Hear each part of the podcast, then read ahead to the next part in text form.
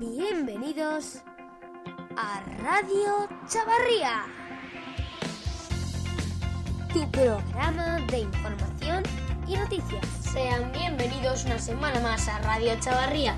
Esta semana hay mucho de lo que hablar. Ha sido una semana intensa, de mucha, mucho y mucha carga informativa. Durante esta semana ya he echado mucho de menos el volverles a hablar. Les recordamos, tenemos un blog en el que intentamos, no siempre lo conseguimos, subir una noticia cada día.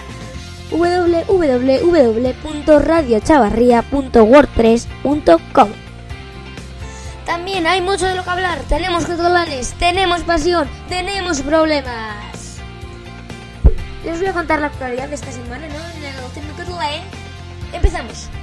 Señor Lunes, el señor Lunes. Un día complicado. No hay acuerdo, no llegan a un punto en común. Martes, tantas de la noche. ¡Pam! Tenemos un acuerdo. Miércoles, ¡pam! Sesión de investidura de el señor Roger Torrent. Pero sesión constitutiva del Parlamento, sesión de investidura del nuevo presidente del Parlamento. Enhorabuena, Esquerra, lo habéis vuelto a hacer habéis vuelto a poner a una persona que va a dormir en prisión si todo sigue como ha estado. Esperemos que no, pero todo apunta a que sí. Luego, el señor Maragall. Ojo, otro uso partidista de las instituciones catalanes por parte de Esquerra Republicana. Sí, aprovecharon que era la persona más mayor de toda la Cámara para hacer un discurso partidista de inicio de legislatura. Por no hablar al hombre que han colocado. ¿Saben quién es? Es un viejo conocido. ¿Pero de dónde es un viejo conocido? Es un viejo conocido de Twitter, de este programa. ¿Qué tiene ahora mismo en su biografía en Twitter? Presidente del Parlamento de la República Catalana. Y luego además, lo que me parece aún más grave, va recibiendo a los líderes ya que no saben con qué, con el pin del lacito amarillo. Y luego voy a hacer un forkader, me voy a saltar la normativa, ¿por qué no voy a empezar a la puerta grande independentista? Lo ha hecho, sí, lo ha vuelto a hacer. Pero ¿cuándo lo ha hecho? ¿Cómo lo ha hecho? Se lo digo, es sencillo y conciso. Pues Dicen, no, pero Oriol Junqueras está en la cárcel. Tendremos que buscar un candidato, pero Puigdemont está huido. Y él dice, no os preocupéis, hay un forcado y todo solucionado. Tenemos a Puigdemont por videoconferencia. ¿Y qué dice el señor Puigdemont? Puede ser un presidente desde Bruselas. Y luego, supuestamente, hay gente más loca que ellos. Yo alucino. Además el gobierno y dirán, ¿pero qué han hecho? ¿Cómo han respondido a esto? Han dicho, si invisten en el señor Puigdemont, el 155 no se retira. ¿Lo considero acertado? Sí. ¿Lo considero correcto? Demasiado. ¿Por qué demasiado? Porque el señor Rajoy tiene que dar un golpe sobre la mesa. Y decir, esta señora no puede ser. Y tenemos la suerte o tenemos el nivel de que el señor ya Puigdemont ya se ha hecho la idea de que a lo mejor él no puede ser el presidente si quiere que su causa siga a flote, ¿no? Les ha hecho un poquito la idea. ¿Y qué nombre se baraja? Yo por lo menos barajaría el del Sartadi, una triunfadora en estas elecciones, aunque se ha hablado poco de ella. Esa persona ha conseguido que el señor Puigdemont esté donde está ahora, no en Bruselas, pero sí me refiero en escaños. Porque, porque ella dijo, el PDK ahora mismo está, va a salir el caso Palau, nos va a salpicar, seguro, tal, tal, tal, tal, tal. ¿Y qué dice esta señora? Vamos a hacer una lista, Junts por Cataluña, si camuflamos un poquito el PDK, venimos, traemos a gente así reconocida, independentista, tal. Un resultado. Segunda fuerza, superan Esquerra lo impredecible de estas lecciones. Es una reina de la estrategia. Ahora, hay más noticias, muchísimas más. Como que la agencia Fitch mejora el nivel de la deuda española. Es la mejor calificación desde año 2014. tenemos un notable bajo, señores. Tenemos un notable bajo. ¿Y qué teníamos antes? Un suficiente justito. ¿Eh? Mejoramos, ¿no? Mejora nuestra economía. Suerte, no lo dudo. Lo dudo que haya sido suerte. Luego el gobierno federal de Estados Unidos se lo dieron los demócratas. ¿Para qué vamos a aprobar nosotros una prórroga de los presupuestos? No, no vamos a aprobar. Vamos a hacer que el señor Trump las pase canutas. Que tenga su primera crisis de gobierno. Si este era su objetivo, demócratas lo han conseguido. Luego, señor Rajoy, primera vez cuestionado desde hace 15 años en el Partido Popular. Señor Feijó, señora Cifuentes y algún otro político así de gran importancia dice que no tiene por qué ser el próximo candidato a las generales. ¿Serán que estos prueban su, su candidatura? Lo dudo. ¿Será que ven a Ciudadanos amenazante y quieren poner una cosa eficaz? Un frente juntos, unidos. Bueno, pues esta ha sido la actualidad de esta semana. Les dejamos con el momento histórico. El momento histórico. Lunes negro, la mayor caída de la historia del IBEX 35. La bolsa se derrumba. Lunes sangriento de las bolsas de España. La crisis de las bolsas. El IBEX 35 perdió un 7,5% y registró la mayor caída de toda su historia. Esos fueron los titulares de la portada de los principales diarios informativos del día 21 de enero de 2008, que fue el mayor desastre bursátil desde el año 1917 en Estados Unidos. El Dow Jones cayó un 3,58%, el PURS un 3,82%, el Nasdaq un 4,17%. Bajaron todas muchísimas. Si unos meses antes, en el verano de 2007, la crisis se había producido por la caída de los activos hipotecarios de Estados Unidos, las famosas hipotecas subprime, el motivo ahora era el exceso de crédito concedido a lo largo de los años anteriores. Sobre todo en España, la desconfianza se extendió no solo en las hipotecas de otros países, sino en los mercados de intercambio y de crédito.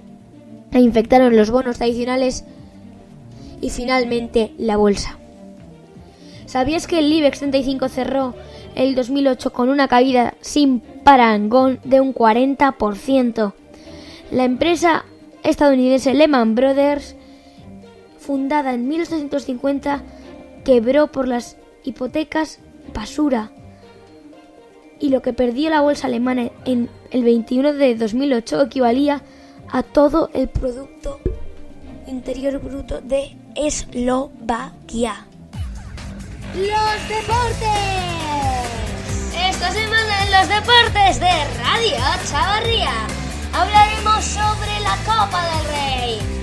Ese Atlético que perdió contra el Sevilla, ese Barça que perdió contra el Español, ese Valencia que ganó por suerte casi al, Leganés, al Alavés y ese Leganés que perdió ante un flojo Real Madrid. Empezaremos con el Real Madrid, que se impuso al Leganés 0 a 1 en el partido de ida de cuartos de final de la Copa del Rey. Duelo aburrido, con pocas ocasiones, de hecho, las mejores fueron para el Leganés y fueron en la segunda parte. La más clara del Madrid la tuvo Kovacic, que cuando se quedó solo ante el portero, chutó y fuera en la primera mitad.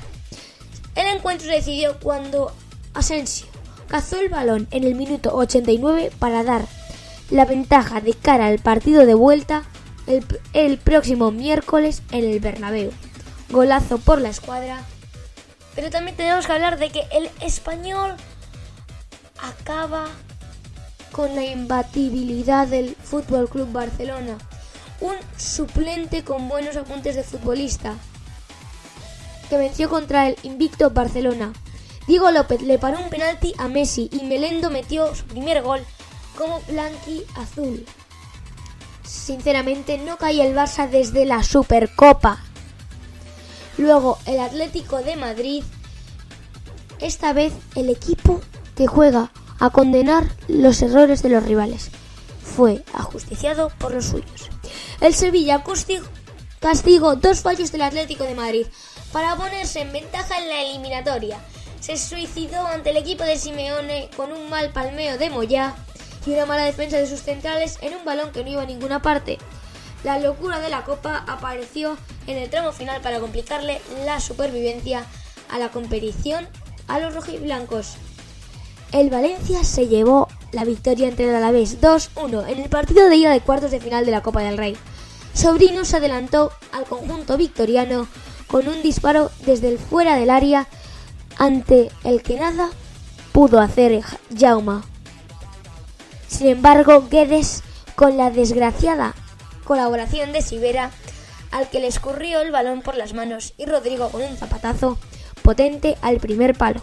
Consumaron la remontada y se pusieron por delante el conjunto Che en la eliminatoria. Les dejamos con el zoom.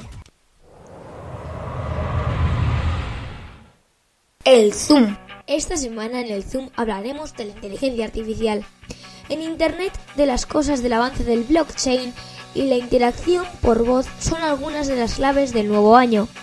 Sí hay algunas tendencias que van a marcar la agenda tecnológica durante el 2018. Esta será sin duda la inteligencia artificial.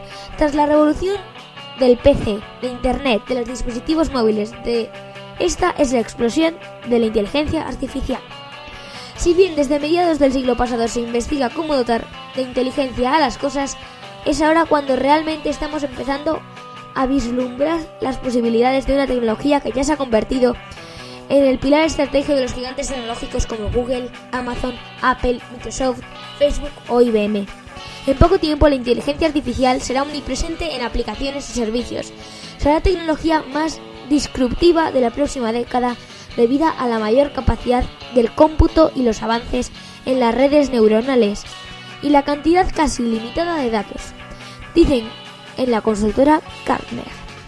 La inteligencia artificial es la llave del mundo hiperconectado, que se ha bautizado como el Internet de las Cosas. Según Gartner, en la actualidad ya hay más de 8.400 millones de objetos conectados, cifra que se alcanzarán los 200.400 millones en 2020.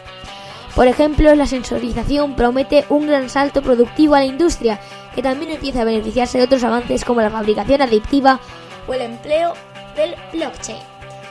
Para la realización de trazabilidad de las piezas, el blockchain nos permite realizar transacciones de cualquier tipo de manera fiable y segura, sin necesidad de que haya un intermediario. También seguirá siendo explorado el sector financiero. La inteligencia artificial también se podrá beneficiar en su desarrollo de los avances en la computación cuántica que permitirá desarrollar algunos ordenadores extremadamente rápidos capaces de realizar cálculos, simulaciones y análisis que ahora no son viables. Hasta aquí el Zoom esta semana. Hasta la semana que viene. Como siempre, ha sido un placer estar con todos ustedes. Adiós.